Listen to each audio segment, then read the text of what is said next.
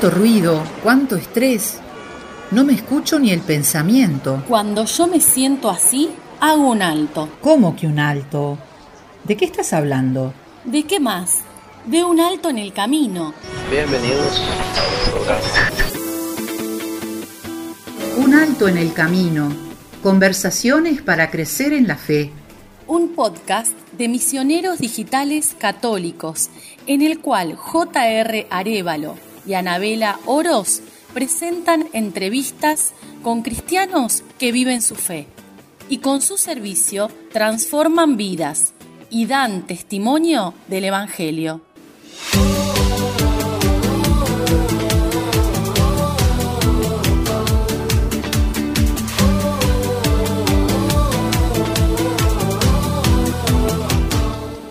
Bienvenidos a una nueva edición de su programa Un Alto en el Camino. Soy JR Arevalo y en esta oportunidad vamos a conversar con el padre Cristóbal Fones, sacerdote chileno, cantautor y teólogo. Si me pongo a contar todos los logros académicos y musicales que el padre tiene a través de su vida, no me alcanzaría el programa. Pero entre estos logros podemos destacar eh, sus álbumes eh, de música Te Contemplo en el Mundo, grabado en el año 1996, que fue su primer álbum. Misa Ulcantún, compuesto en el año 2001, que es la primera misa en lengua indígena de Chile, fruto de su trabajo misionero en el Mapu, territorio chileno junto al mar.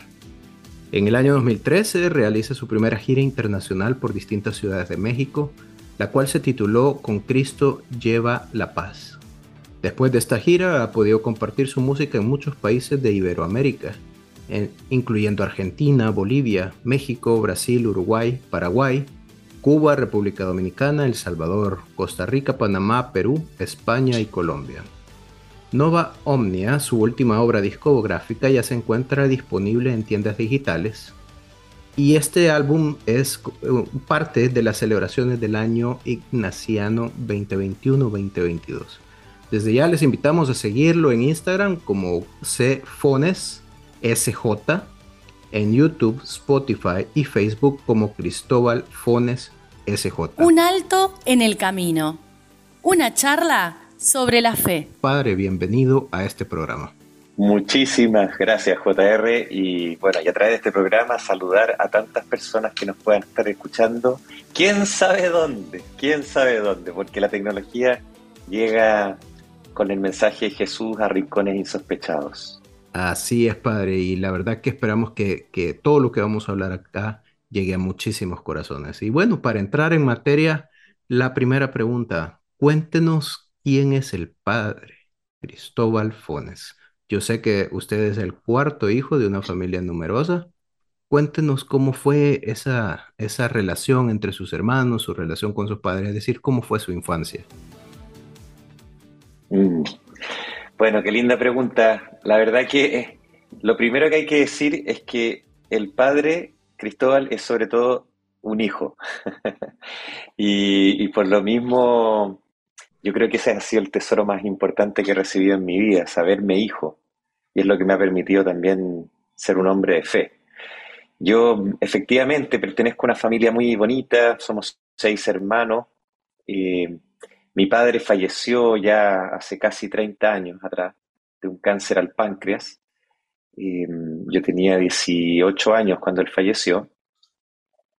Pero mis recuerdos de infancia son muy hermosos porque nosotros vivíamos en el campo, a las afueras de Santiago, eh, y por lo mismo teníamos mucha vida familiar, eh, como estábamos más aislados de los amigos del colegio y todo eso, al, que viajábamos durante la semana, pero en los ratos libres aprendimos a compartir sobre todo entre nosotros.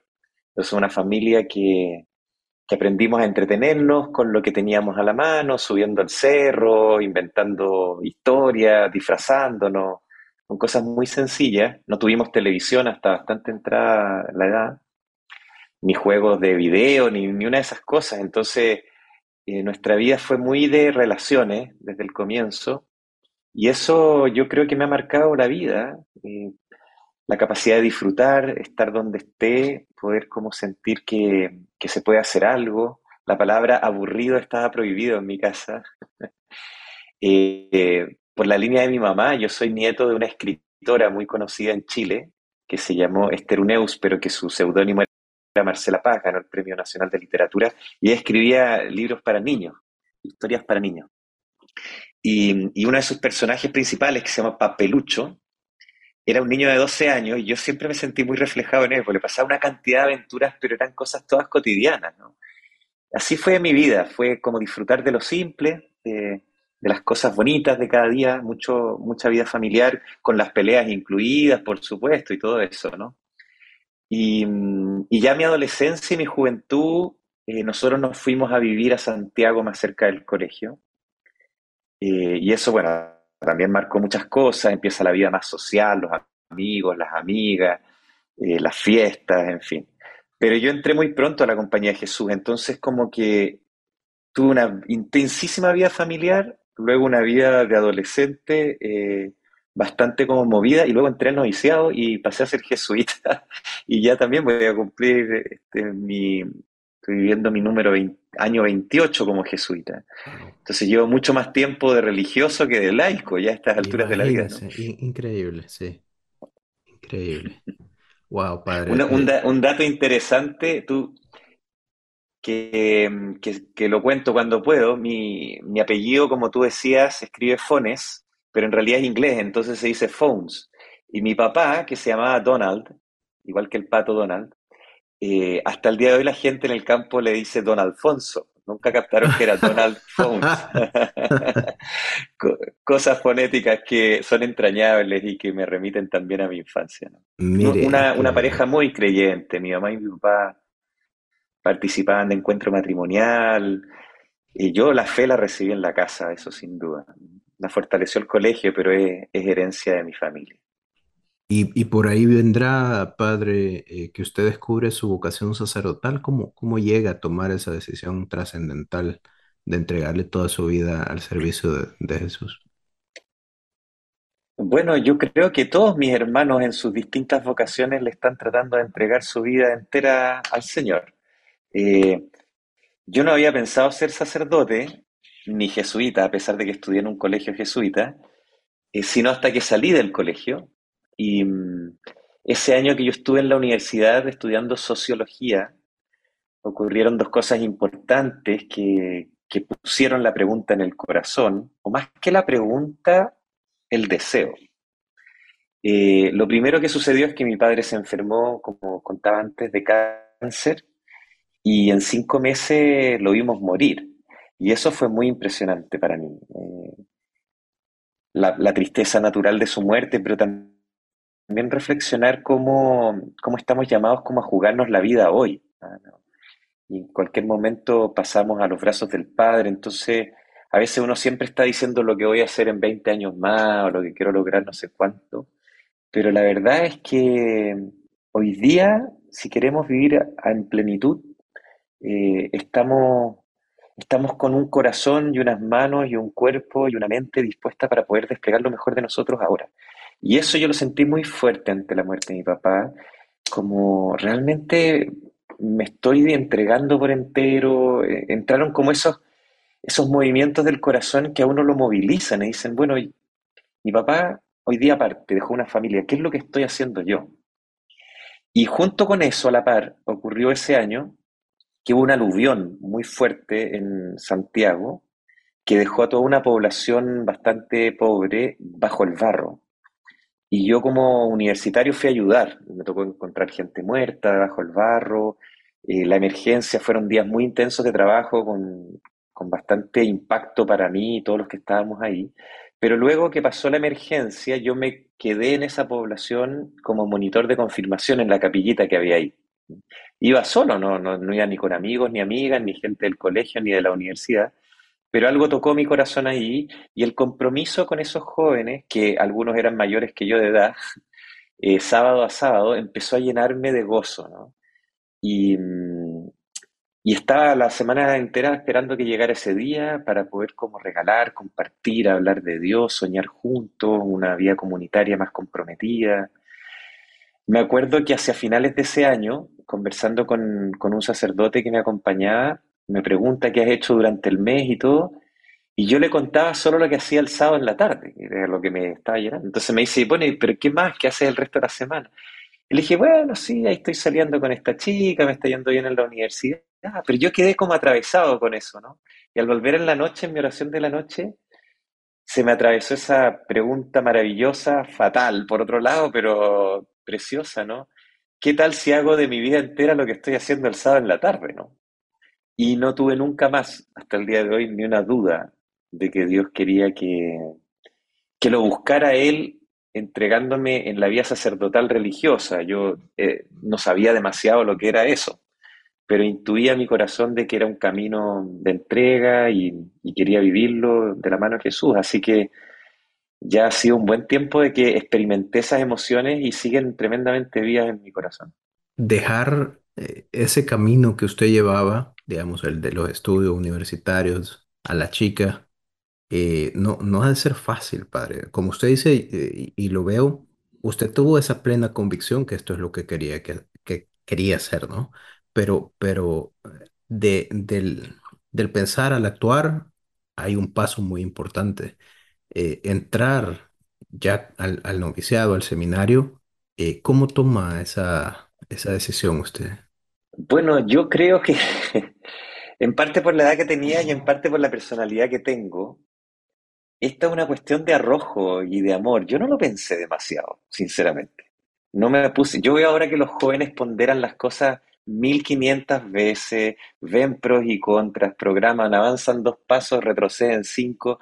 Yo lo sentí y me arrojé. Cuando uno es como un poco la, la parábola del Evangelio, cuando uno encuentra ese tesoro los cálculos no valen. A veces uno gasta mucho más dinero en vender todo lo que tenía para comprar ese pedazo de tierra, pero ese pedacito de tierra lo vale, porque ahí está todo en el fondo, ¿no? Yo creo que eso es cuando uno está enamorado, eso es lo que hace nomás.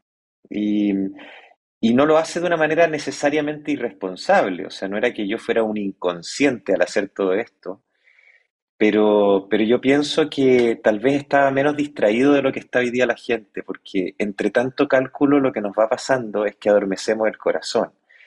Y, y esos cálculos a veces esconden nuestro temor a gastar la vida, ¿no? Y a, y a apostar la vida por los grandes amores, como buscando todas las seguridades posibles. ¿Qué pasa si no es lo que me hace feliz? ¿Qué pasa si no logro tales cosas? No, la verdad que no me puse a ponderar eso. Yo dije, esta es la voluntad de Dios, yo quiero hacer la voluntad de Dios, vamos. No tenía mucha idea que iba, todavía no tengo mucha idea que voy. Este, y, y sin embargo sé con quién voy.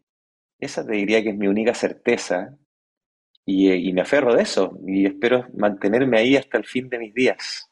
Muy, muy, muy bello, padre. Y hablando de andar, eh, Pues usted ha andado en muchísimos lugares, ya estudiando, misionando, cantando. eh, ha atravesado creo que todo el continente, de arriba hasta abajo, literalmente, continente americano. Eh, déjeme preguntarle, viajar cambia a las personas porque les abre la perspectiva, les abre el entendimiento a otras culturas, a otras personas, a otras formas de vivir, a a otras civilizaciones, si lo queremos. ¿Qué ha aprendido usted en estos viajes que le han ayudado en su vida personal y, y en su, en su vida eh, sacerdotal? Wow. bueno, he aprendido muchísimas cosas, ¿no? Solo te contesto lo que se me viene al corazón así más de inmediato.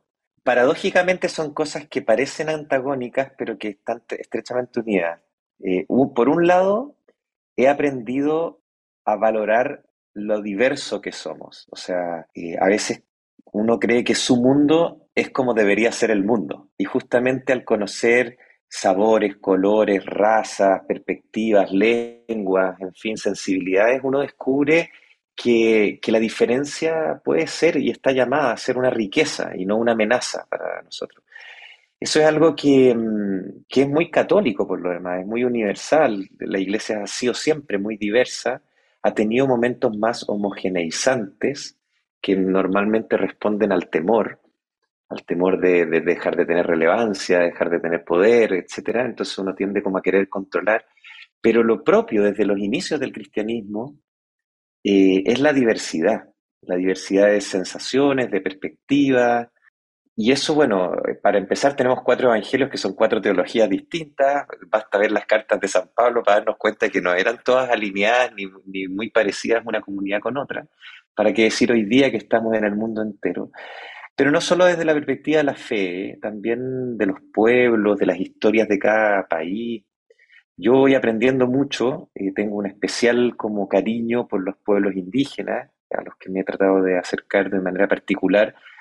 Eh, y al mismo tiempo que digo esto, el otro gran aprendizaje es que somos profundamente iguales, o sea, iguales en dignidad, eh, porque todos somos hijos e hijas del mismo Dios, y eso para mí es lo esencial del Evangelio, pero eso es tremendamente contracultural y revolucionario, o sea, porque una cosa es decir mi hermano, mi hermana de comunidad, pero decir que la persona que piensa totalmente distinto que yo políticamente, que odia a la iglesia, que no cree en los curas o que no sé qué, es mi hermano o es mi hermana, esa es una convicción de mi fe, no es de mi sensibilidad. Y yo creo eso, profundamente lo creo, por gracia de Dios, no por eh, virtud propia, ¿no? Y quizás como los, los momentos más extremos que me han tocado vivir en ese sentido es que yo tuve dos años de inserción en una comunidad indígena en el sur de Chile, eh, con todo lo que significó eso para mí de, vaciamiento, de, aprendizaje, de callarme para aprender a oír ¿ah? eh, a las personas, pero también a los pájaros, a las olas del mar, a, a mi entorno, desde otro lugar.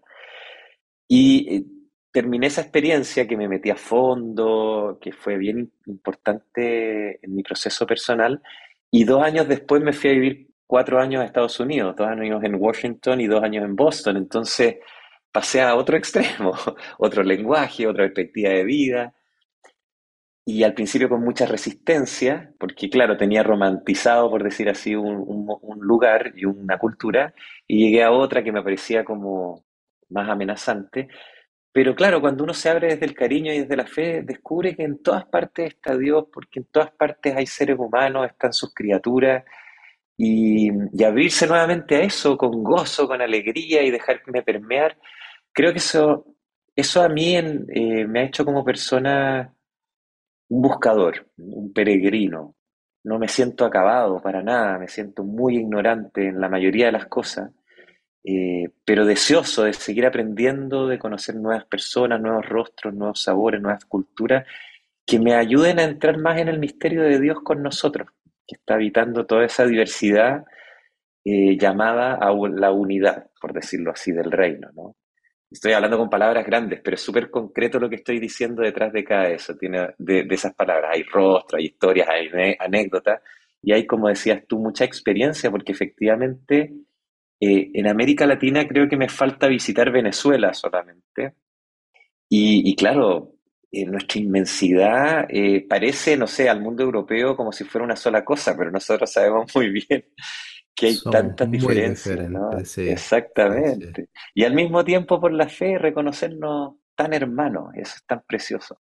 Es, es precioso realmente, padre. usted lo pone tan sencillo y, quizás lo resumo así, somos tan diferentes pero tan iguales, ¿no? Y, y esa igualdad es la que, la que viene por ser hijos de Dios. Yo creo que ese es el gran ecualizador de la humanidad. Y como usted decía, el, tanto el creyente como el no creyente, eh, el que tenemos cerca, el que tenemos lejos, todos somos hijos de Dios. Todos tenemos la misma, el mismo valor, todos tenemos ese mismo esa misma huella de Dios en nosotros, el Creador, ¿no?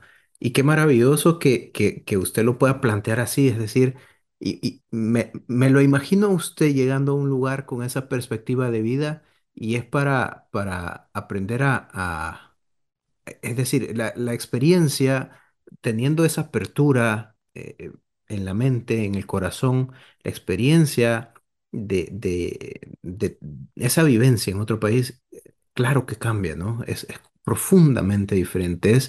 Es, eh, sensorial, pero también es muy espiritual. Y qué maravilla eh, que, que nos lo cuente así tan, tan, tan fácil, ¿no?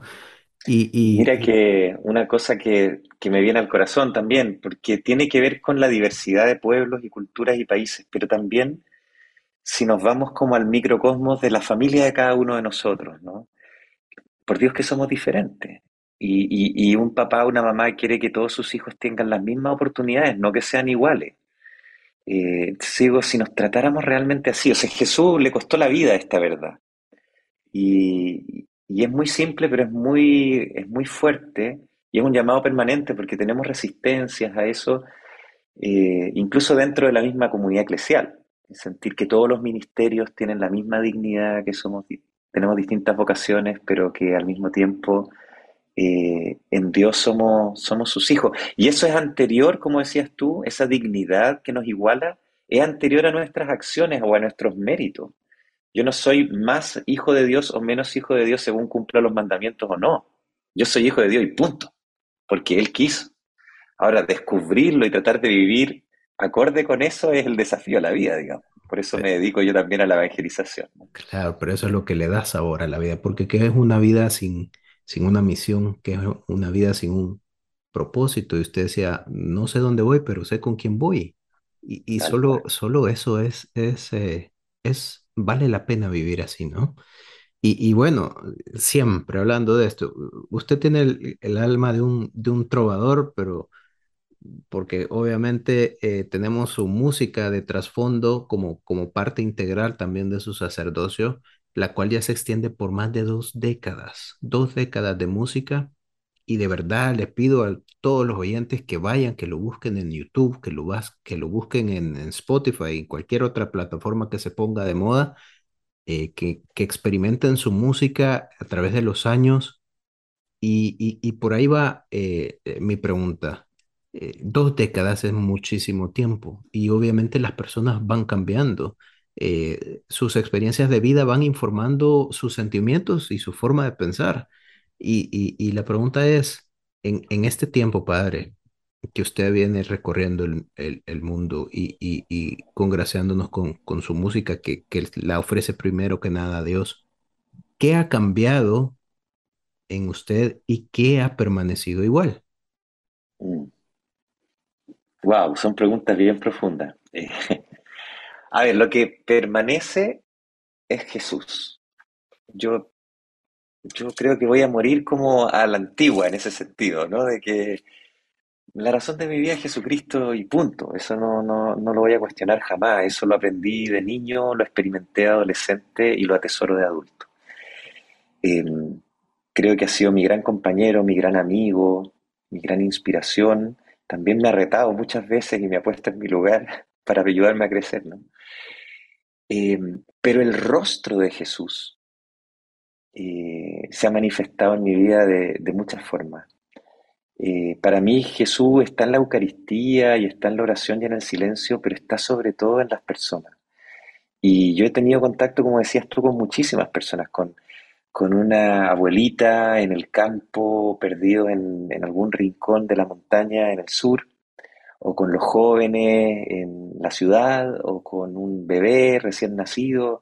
Todo eso interpela mi corazón mucho y por lo mismo las cosas que yo he ido creando, eh, algunas son composiciones mías, otras son eh, interpretaciones mías, composiciones de otras personas, pero siempre tienen que ver con lo que me va tocando el corazón en el encuentro con las personas.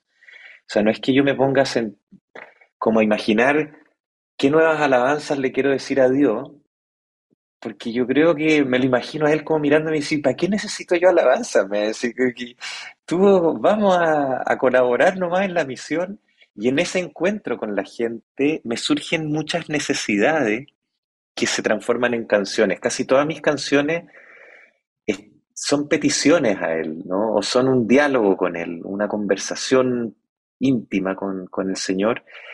Eh, y por lo mismo, claro, le he podido cantar a la justicia social, al cuidado de la naturaleza, a la realidad de los adultos mayores, al tema indígena, a la situación de la mujer. En fin, permanentemente esto ahora en, en último disco haciendo algunos guiños al diálogo interreligioso con el Medio Oriente, después hago una canción eh, buscando el, encuentro o la conversación ecuménica y estoy permanentemente inquieto por, por aproximarme al misterio de Cristo en la diversidad del mundo, ¿no? Y que, que está emergiendo en muchos movimientos, en preguntas que tienen, no sé, desde mis sobrinos que están en la universidad y que están en las calles exigiendo mejores pensiones para los abuelos, y también en los sacerdotes que sencillamente van como confesores en un hospital y que no van a aparecer jamás en un periódico y están salvando al mundo también. O sea, en todas partes está el reino emergiendo y cuando yo logro conectar con eso, ¡pua! Aparecen canciones, discos, ideas, proyectos. Ahora mismo estoy, mañana por la tarde voy a hacer un video, una canción que se me ocurrió hace poco sobre Adviento, con unos jóvenes acá en, una ciudad del sur de Chile. Y ni, ni plata ni nada, no tenemos organización, nada, pero, pero va a salir, porque, porque yo sé que va a salir, porque Dios lo quiere. Y así han aparecido todas las cosas de esa manera. Amén, amén. Ojalá, ojalá que se dé ese proyecto también. Y, y por lo que me decía, la línea transversal en todo, en toda su vida es Cristo, ¿no? Y como usted bien decía, eh, esas canciones que puede eh, tocar diferentes temas respecto de ellas, una que me llamó muchísimo la atención, eh, que está en, en- uno de sus discos, Dios es como una mujer. Y, y- cuando lo, lo, lo escuchaba usted platicar, me, me venía exactamente eso, a la- esa canción a la mente. Es decir, si uno dice, "Co- ¿cómo es eso de que Dios es como una mujer? Si Dios, Dios es padre, ¿no? Dios es, eh, tenemos esa noción todavía de, de Dios como, como, como padre y decir, Dios es como una mujer. Y, y, y claro, te- después tenemos otras canciones eh, en este mismo disco, eh, creo que es el, el Nova Omnia, es el, el último, ¿no? Eh, el Señor nos bendiga, alma de Cristo eh, ser hoy tu corazón, esa me, encantó, ser hoy tu corazón, eh, wow. Entonces, eh, como usted dice, eh, eh, a ver, ya nos contestó que ha permanecido igual en su vida, ha permanecido igual eh, Jesús, Dios, nuestro Señor. ¿Qué es lo que ha cambiado a través del tiempo, Padre? Bueno, ahí, como comentaba, yo creo que lo que me brota decir es eso, lo que ha cambiado son los rostros en los que él ha salido a mi encuentro, o rostros que son a veces personas muy concretas, pero que también son demandas o, o soplos del espíritu que le está inflamando a la iglesia, que necesita renovación, es la queja de los jóvenes, es la necesidad de los pobres, es la alegría de las comunidades, es la bondad de una familia que se ama, que lucha por ser fiel. En fin, yo estoy cantándole al matrimonio, cantándole a la comunidad, cantándole a la amistad, cantándole a la vida, porque, porque creo que Dios está en medio de nosotros en la vida, ¿no? Entonces, por ejemplo, eh, ahora yo cuido mucho la teología eh, para que la gente no piense que me voy tampoco como en una volada individual. O sea, yo canto la fe de la iglesia. Y, y si alguna vez hubiese algo que no va acorde con la iglesia, yo lo voy a sacar porque mi misión no es predicar lo que a mí se me ocurra, sino transmitir la fe que hemos recibido como regalo. El problema es que la gente a veces tiene muy poca reflexión sobre su propia fe y desconoce la enorme cantidad de reflexión que hemos acumulado en estos siglos, que es parte de nuestra tradición y que nos enriquece, ¿no? A veces como por, por falta de formación nos ponemos más fundamentalistas o, nos cuesta abrirnos a nuevas miradas, se nos olvida que en la iglesia no hay una teología, sino que hay muchas teologías de, sobre un mismo Señor, por ejemplo, ¿no? Y, y el canto de Dios con una mujer son puras citas bíblicas, por ejemplo. O sea, es la misma escritura la que nos va diciendo Dios es como, porque todo es analogía, incluso cuando decimos Dios es Padre, uno como sacerdote, eh, pero cualquier persona, ¿no? Tantas veces hemos escuchado lo difícil que es para muchas personas esa analogía porque han tenido una muy mala experiencia de padre. Entonces les cuesta rezarle a Dios en cuanto papá, porque hay que hacer toda una conversión de esa imagen, porque está atravesada de dolor, de, de exclusión, de, muchas, de abandono, de muchas cosas. Claro, cuando Jesús la dice, la dice en un contexto cultural en que el padre era tremendamente cercano a, a la familia, En América Latina la mayoría de los hijos y las hijas han sido criadas por las madres, no por los padres, por ejemplo, ¿no? Entonces, eh, no es para nada impensable pensar que el mismo Jesús hoy día predicaría a Dios como una mamá. Yo digo que Dios es nuestro Padre porque también lo creo así, pero, pero eso en sí mismo es una manera de referirnos a Dios, es una analogía. ¿no? Dios es eso y mucho más. Entonces son, estamos permanentemente buscando entrar en esa relación filial, amorosa, íntima, con aquel que nos ha creado por amor y para el amor. Y los lenguajes tenemos que ayudar a, que amorosamente también nos vayan ayudando en ese encuentro y no distanciando. O sea, y al que no le guste que se vaya, es exactamente lo contrario de lo que Jesús quería. Entonces yo también estoy permanentemente buscando las maneras de decir mi esperanza, que es la nuestra, eh, como estrechando los brazos y el corazón para llegar a más personas y a más lugares, porque creo que este es un mensaje de salvación y a mí, y a mí me, no sé, pues me, me desvela y me enternece la idea de poder lograr que alguien que creía que Dios no estaba en su vida presente lo descubra y se llene de gozo con, su, con esta presencia. Jesús al contemplar en tu vida el modo que tú tienes de tratar a los demás. Me dejo interpelar por tu ternura, tu forma de amar nos mueve a amar. Tu trato es como el agua cristalina que limpia y acompaña el caminar. Jesús, enséñame. Un alto en el camino. Puedes escuchar todos nuestros programas de Un Alto en el Camino en Spotify, YouTube, Apple Podcast, Google Podcast, Anchor FM y Radio Public. Búscanos como Un Alto en el Camino. Puedes seguirnos en nuestras redes sociales como Misioneros Digitales Católicos, como Un Alto en el Camino, una historia de fe, y en Instagram como JR Arevalo. Además, puedes buscar el libro del testimonio que inspiró todo en amazon.com como Un Alto en el Camino, una historia de fe. Escrito por JR Arevalo. En la página web de Misioneros Digitales Católicos podrás encontrar las reflexiones del Evangelio del Padre Luis y todos nuestros recursos para crecer en la fe. Suscríbete a nuestro canal de YouTube, en donde encontrarás nuestros podcasts, las reflexiones del Evangelio y misas del Padre Luis, MDC Kids y muchos recursos para crecer en la fe. porque hasta el cielo no paramos, con Jesús y con María, y San José nuestro guía. Un alto en el camino. Tu imagen sobre mí es lo que transformará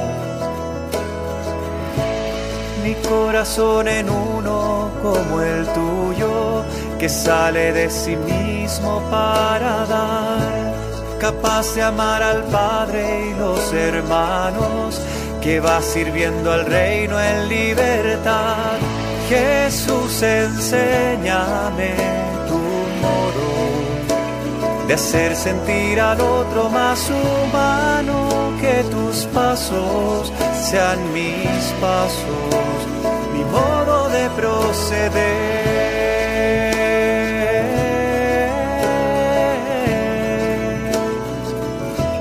Enséñame tu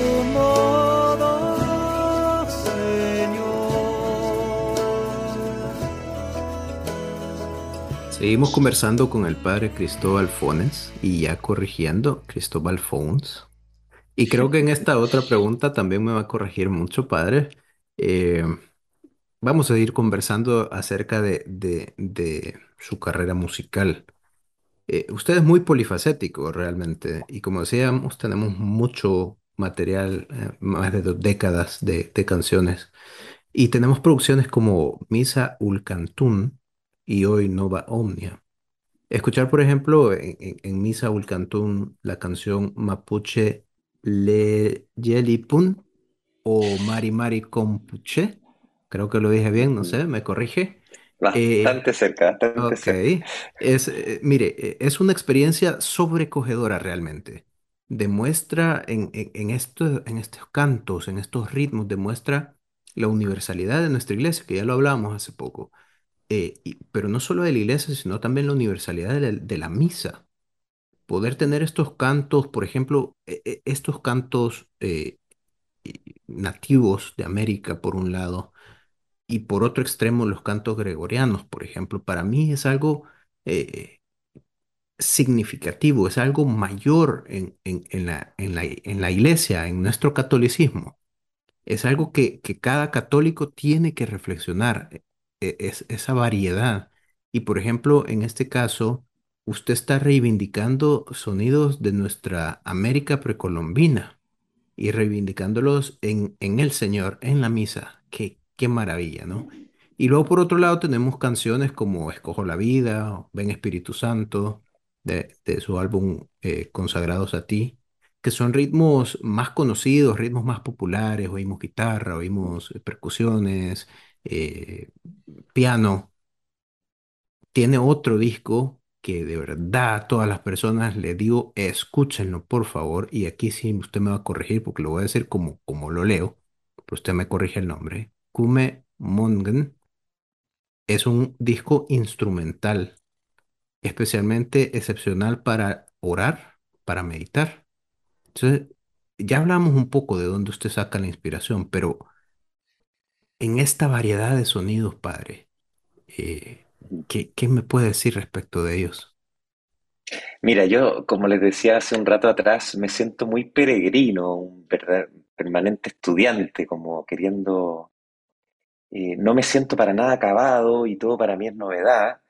En lo musical también, no solamente en lo, en lo relacional con las personas y las culturas. Entonces, Eh, hay cosas que obviamente me salen más naturales. Yo vengo del mundo de la trova latinoamericana, es más o menos lo que tocaba con la guitarra, ¿cierto? Cuando era adolescente. Y normalmente compongo desde ahí, pero me esfuerzo, me esfuerzo por conocer, aprender, explorar. Eh, a veces me resulta mejor, a veces menos. Pero, por ejemplo, ahí tú mencionaste el mapuche Illapun, que es como la oración mapu- mapuche, eh, es una versión sencilla para orar eh, durante la plegaria universal de la Eucaristía, o el Mary Mary Campuche, que eh, los saludos a todas las personas, es un canto de entrada, pero claro, es bien étnico, o sea, es con mucha percusión, con ritmos mapuche y el mapuzungún, que es la lengua del pueblo mapuche. Eh, yo viví dos años con ellos en, una etapa pastoral de mi vida, aprendí un poco la lengua, me, me sumergí, compuse todas estas canciones que componen el canto misa, el cantún, que es el cantar ma- mapuche de la misa. Pero claro, la, la perspectiva interesante quizás que hay detrás de todo esto no es que yo voy a llevar la fe o a llevar a Cristo, sino que voy como discípulo de Jesús a reconocer su presencia en todas las personas y en todos los pueblos. Y ojalá a través de mi ministerio y en particular de mi música, permitir que eso sea oído, que sea visto, que sea reconocido, que sea celebrado, que sea acogido. Y por eso el esfuerzo, o sea, cuando estoy con jóvenes trato de cantar cosas más pop, cuando estoy con abuelitas trato de cantar cosas más eh, antiguas, Más, de abuelitas de iglesia, padre. eh, exactamente, hay que hacerse todo a todos, ¿no? Eh, yo creo que lo que lo que se mantiene es como mi estilo vocal, eh, tengo una voz bien limitada y eso también a veces me, aprieta un poco para cosas que me gustaría hacer, pero no logro hacer. Es como, diría que es como mi, mi margen, son los límites, es lo que me da la voz nomás. Pero cuando no me da la voz, hago lo que hice con el disco Kumbé Monien. Entonces hago un disco instrumental. Kumbé Monien significa el buen vivir, que es una propuesta, ¿cierto?, de una cosmovisión, de una, de una manera de estar en el mundo que consiste en buscar la felicidad en vez de acumulando más, es despojándonos y haciéndonos más simples como personas. O sea que vivimos mejor cuando tenemos menos, no cuando nos llenamos de cosas, ¿no? Y mm, bueno, pero en ese mismo disco tengo el Padre Nuestro en quechua, que lo canto en quechua, Eh, ahora en el Vesco Novia Omnias eh, hacemos una intervención, una canción en que cantamos el Padre Nuestro en árabe. Eh, hasta el otro día grabé el Padre Nuestro en lengua de señas, porque hay que usar todos los lenguajes. eso lo pueden encontrar en el Instagram. Bueno, también en el canal de YouTube creo que quedó ahí. este como deseo de, de ir al encuentro del Señor en todas las personas. Y yo no me siento, o sea, Cristóbal significa el que lleva a Cristo, imagínate. Y cuando yo supe eso fue como una semana antes de mi primera comunión. Tenía 10 años y no lo olvidé nunca más. Y lo creo profundamente. Pero yo no llevo más a Cristo que ninguna otra persona. Todos llevamos a Cristo. Porque Él está en todos y en todas. Eh, el punto es aprender a reconocer eso, eh, dejarlo aparecer, compartirlo, dejarlo florecer. Y, yo creo que mis canciones buscan eso, por eso tanta diversidad también, ¿no? Eh, efectivamente voy buscando y buscando. Ahora tuve una experiencia en marzo en, Miami que fue bien entretenida, porque yo pasé por ahí de regreso, estaba visitando a los jesuitas que estudian en Estados Unidos. Pasé dos días por Miami me dicen los jesuitas de ahí, por favor, ayúdanos algo con la juventud. Y yo, ¿qué voy a hacer si no conozco a nadie en Miami? Nadie conoce mi música tampoco. Eh, bueno, les dije, ok, entonces en un mes más voy a venir y vamos a invitar por redes sociales si algún joven quiere participar y cantamos una canción en inglés. Se inscribieron 35 personas y cantamos una canción de Álvaro Fraile, que, que la traduje al inglés. Pueden ver ese video, se llama Rise Up. Era porque justamente yo les dije, bueno, ¿y cuál es el desafío que hay aquí en Miami? Entonces me dijeron, mira, hay mucho suicidio adolescente, los niveles de salud mental están muy malos, hay bastante depresión entre los jóvenes, entonces algo que como que los anime, los ponga de pie. Así que buscamos esa canción y en una mañana grabamos esa canción, hicimos ahí el baile, el video, fue una experiencia independiente de si se escucha mucho o poco, el, o si se ve mucho el video o no. A mí lo que me llena de amor, de ternura, lo que me hace ser quien soy es como correr el riesgo de hacer ese tipo de locuras, ¿no? Porque yo sé que para todos los que participamos ahí fue un momento en que dijimos la vida vale la pena de ser vivida y esto tenemos que compartirlo con los demás. Eh, yo como que voy por la vida un poquitito así, ¿no? Queriendo eh, arriesgar, no por ganar seguidores, no por lograr fama, eh, no porque se venda mi música, sino porque tengo un mensaje que me me atraganta el corazón, que necesito que salga afuera, ¿no? Y que está para ser compartido. Y es verdad que hoy día en la Iglesia Católica tenemos gente de primer nivel profesional haciendo música. Yo realmente admiro muchísimo lo que se está haciendo. Yo no voy a alcanzar nunca ese nivel. Pero lo que yo puedo aportar es mi pasión por el reino y por las comunidades en toda su diversidad y espero seguir siendo un aporte en esa línea.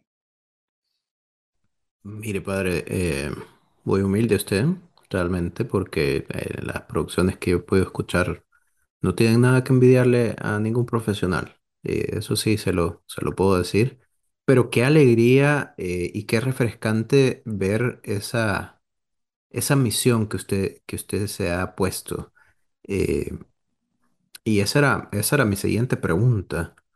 Y hablando de, eh, porque, a ver, usted tiene como, como, eh, más o menos así como, como, como los superhéroes, ¿no? Que tienen una identidad por un lado y otra identidad por otro. Yo veo que, que, que se quita el, el clerimán y se pone y agarra la guitarra, ¿no? Pero no, no es que usted sea dos personas diferentes. Usted es sacerdote y es músico. Y como decíamos ya, es educador, es teólogo y muchas cosas más. Y entonces, ahora, hablando concretamente de, su ministerio sacerdotal, creo que ya un poco nos va guiando en, esta respuesta, pero en su ministerio sacerdotal, ¿cuál cree usted que es eh, el mensaje evangélico fundamental que usted quiere transmitirle a las personas? Mira, te agradezco que, entremos ahí porque yo nunca me he visto a mí mismo como un músico, asombrosamente. Llevo 12 producciones, pero yo todavía no me convenzo de que soy músico, no creo que llegue a serlo. Yo me veo a mí mismo totalmente como un amigo de Jesús. Eso esa es mi identidad, y porque he logrado, porque Él me ha tocado el corazón y ha salido a mi encuentro, me siento también hijo de Dios eh, y hermano de las personas. Y esa es la única verdad que yo quiero transmitir a los demás. Si van a misa o no van a misa, se los voy a dejar a su conciencia. Ojalá que sí, para que lo vivamos juntos y lo celebremos en comunidad, pero, pero lo que más me importa es que las personas puedan conectarse con su dignidad inalienable. Eh, hoy día vivimos tiempos de tanta violencia, de tanta polaridad y de tanto autodesprecio, porque la gente en el proceso de secularización ha perdido la conexión con lo sagrado que es su vida y la de cada persona y la de cada ser vivo, por lo demás, no solamente de las personas. Eh, como que vivimos de oleadas que, ponen de moda un cierto tipo de personas y después no, lo que está de moda son los animalitos y después no, lo que está de moda son las ballenas. Mira, toda la creación es valiosa cuando la miramos con los ojos divinos. Eh, y yo, yo quisiera que mi manera de estar en el mundo, como dice una canción muy conocida que, que tuve la oportunidad de grabar que se llama Tu Modo, que ojalá en mi manera de hablar, de compartir, de cantar, las personas se sientan más humanas. O sea, se conecten con el valor inalienable de su propia dignidad. Si eso les ayuda a insertarse más a la iglesia, maravilloso, porque van a poder sostener esa verdad en comunidad. Si no, si en cambio lo quieren vivir cada uno por su lado, bueno, allá está, ellos son adultos, pero, pero yo no puedo aflojar en ese empeño, ¿te fijas? Y, creo que eso es lo que marca mi sacerdocio.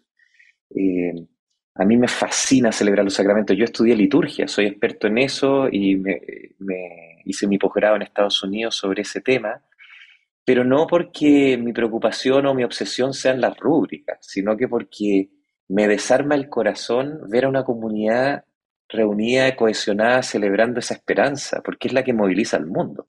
Y es donde yo creo que también se nos ofrece salvación y vida.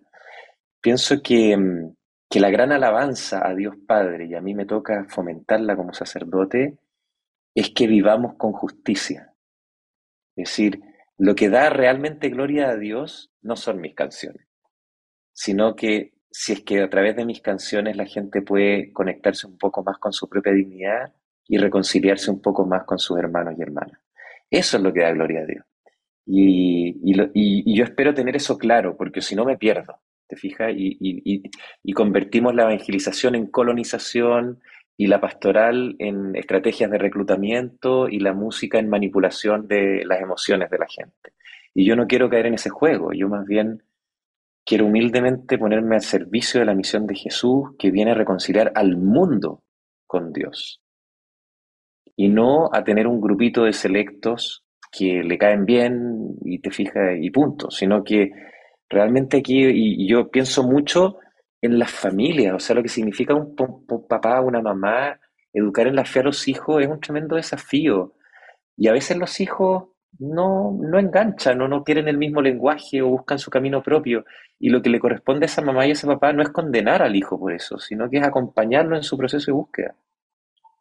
Y así, eh, así entiendo yo también mi sacerdocio. O sea, a mí no me toca decir quién, es, quién se salvó y quién se condenó, quién está bien y quién está mal, Puedo dar mis opiniones sobre algunas conductas, puedo obviamente compartir la doctrina de la iglesia, pero sobre todo lo que me toca es acompañar a las personas que el Señor pone al frente mío en este proceso de, humanización, ¿ah? de, ir a lo realmente humano, porque nos estamos haciendo mucho daño eh, y desconectando con nuestra esencia que es tan preciosa, que es tan bonita.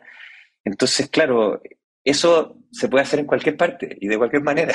Lo hago cuando estoy celebrando la Eucaristía, que amo profundamente, lo hago cuando celebro una boda o un bautizo, pero también lo hago en una conversación, en una entrevista, en un concierto o conversando arriba del ómnibus con mi vecino de pasaje, ¿no? Todo es ocasión para encontrar a Dios. Y ojalá eh, esto que, me, me hace vibrar el corazón, yo pueda ponerlo siempre por obra, ¿no? que no, no sea una declaración solamente. No me considero para nada una persona, lo he dicho aquí ya varias veces, como acabada, que tenga todo claro. Yo también tengo mis dudas, mis preguntas, pero siento que eh, en ese andar voy buscando los pasos y las huellas del maestro. Y retomo unas palabras que acaba de decir, humanización. Creo que qué importante es entrar, que todos nos demos cuenta que necesitamos entrar en ese proceso de rehumanización, porque entre más humanos somos, más cerca de Dios estamos, porque, Total. porque al final somos criaturas de Dios. Si nos reconocemos como humanos, nos reconocemos como criaturas, pero más que criaturas, hijos, porque hemos sido redimidos, ¿no? Qué importante. Y, y lo que usted decía también, retomo eh, aquello que está en la carta de Santiago respecto de las obras y la fe, ¿no?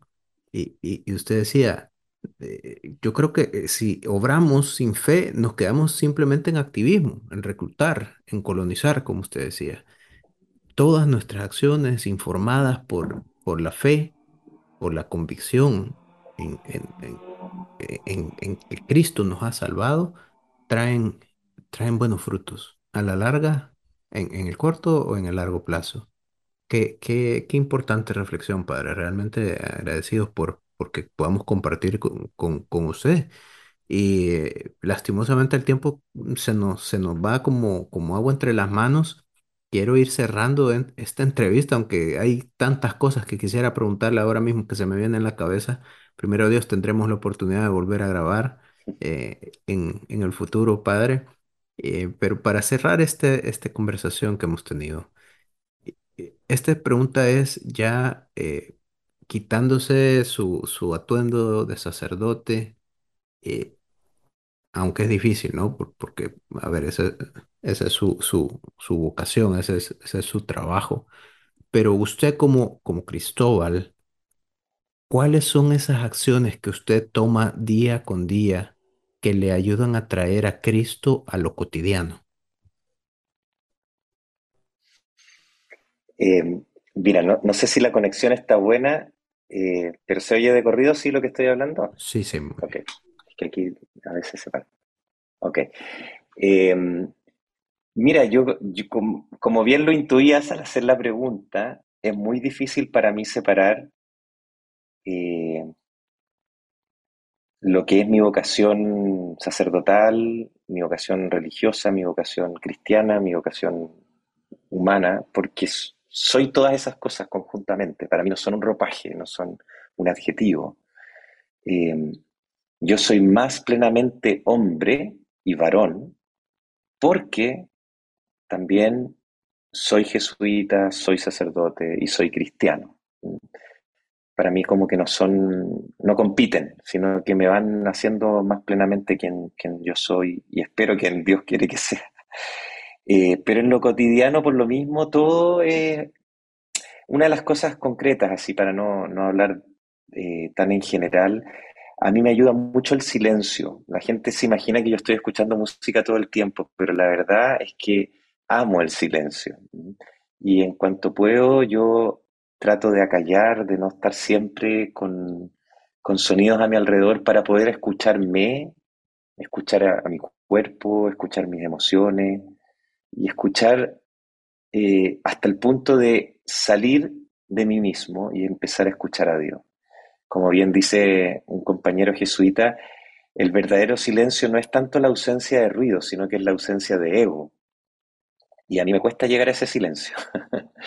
Entonces, en lo cotidiano trato de hacer ese ejercicio, eh, al menos una vez al día, en el que yo pueda salir del centro y dejar que Dios a veces simplemente estar juntos, a veces es pensar en y sentir eh, solamente una verdad, un modo de su presencia, eh, anclarme ahí. Yo creo que eso es algo bien concreto cotidiano. Y luego, eh, intencionar, porque no siempre me sale espontáneo, el aprender a reconocer en cada ser humano a alguien valioso. Es decir, que si voy a comprar al supermercado, si me voy a juntar con alguien a conversar sobre su vida espiritual, si es que voy a tener una reunión por Zoom o si es que voy a escribir una carta, yo realmente me siento delante de alguien y no delante de algo que puedo manipular. O sea, como reconocer esa dignidad del otro para mí es muy importante. Me, me expone muchísimo porque mm, cuando uno reconoce la dignidad del otro, uno rápidamente, todas las como eh, pretensiones de superioridad de, se caen al piso, ¿no? Nos, nos reconocemos como iguales. Entonces, eso a uno lo vulnerabiliza, pero yo creo en la vulnerabilidad. Sea, yo creo que somos vulnerables llamados a, tocarnos y a enriquecernos y a eh, mutuamente formar comunidad, vínculos, lazos, relaciones. Eso es lo que nos hace personas. Y, hacer ese ejercicio intencionadamente también es algo bastante cotidiano, porque a veces uno viene cansado, no tiene ganas, eh, a veces está súper inspirado y a veces para nada. Eh, y bueno, ponerse enteramente ahí. Y, hoy día se agrega un ejercicio que para mí ha sido algo nuevo, que es lo virtual. por ejemplo, yo hago unas oraciones cantadas por streaming en YouTube, eh, que se juntan unas 2.000 personas en ese momento, que están viéndola, y yo lo único que veo es una camarita con una luz.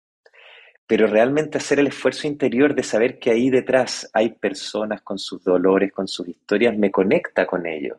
Si no, yo sería como un robot. O sea, pondría play y hablaría cosas aprendidas, un cierto guion, pero no, intento que mi compartir sea siempre auténtico y delante de alguien eh, y no de una cosa, de una idea o de un proyecto, sino de personas, porque me quiero fundar ahí y me siento llamado a fundar mi vida ahí.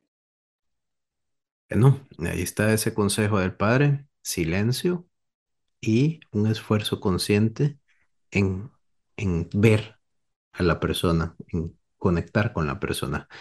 Padre, eh, ha sido un conversatorio realmente muy, muy enriquecedor. Creo que todos salimos más conocedores o por lo menos más ansiosos de conocer a ese Dios que usted predica de una forma tan natural, humilde y simple, eh, con sus palabras y con, y con su música. De verdad no me queda más que agradecerle el tiempo que nos ha regalado, pedirle a todos los que nos sintonizan que busquen su música, pero que también que oren por usted para que eh, como sacerdote, como, como padre, que es de, muchos, de muchas comunidades en América, pueda eh, mantenerse firme en su fe, mantenerse firme en, lo físico también, porque sabemos que es un trabajo muy extenuante. Así que la invitación a todos los que nos escuchan a orar por el Padre, que lo mantengan en sus oraciones, a escuchar su música. Y bueno, Padre, para cerrar un último mensaje. Bueno, quizá el último mensaje, dejémoselo al Señor Jesús, quizá invitarles a que esto que acabamos de compartir lo dejen resonar en su corazón que no, no hagan zapping, no pasen rápidamente a otra cosa, sino que se dejen ahora un momentito de silencio y digan, ¿qué me pasó al escuchar esto? ¿Qué tocó mi corazón?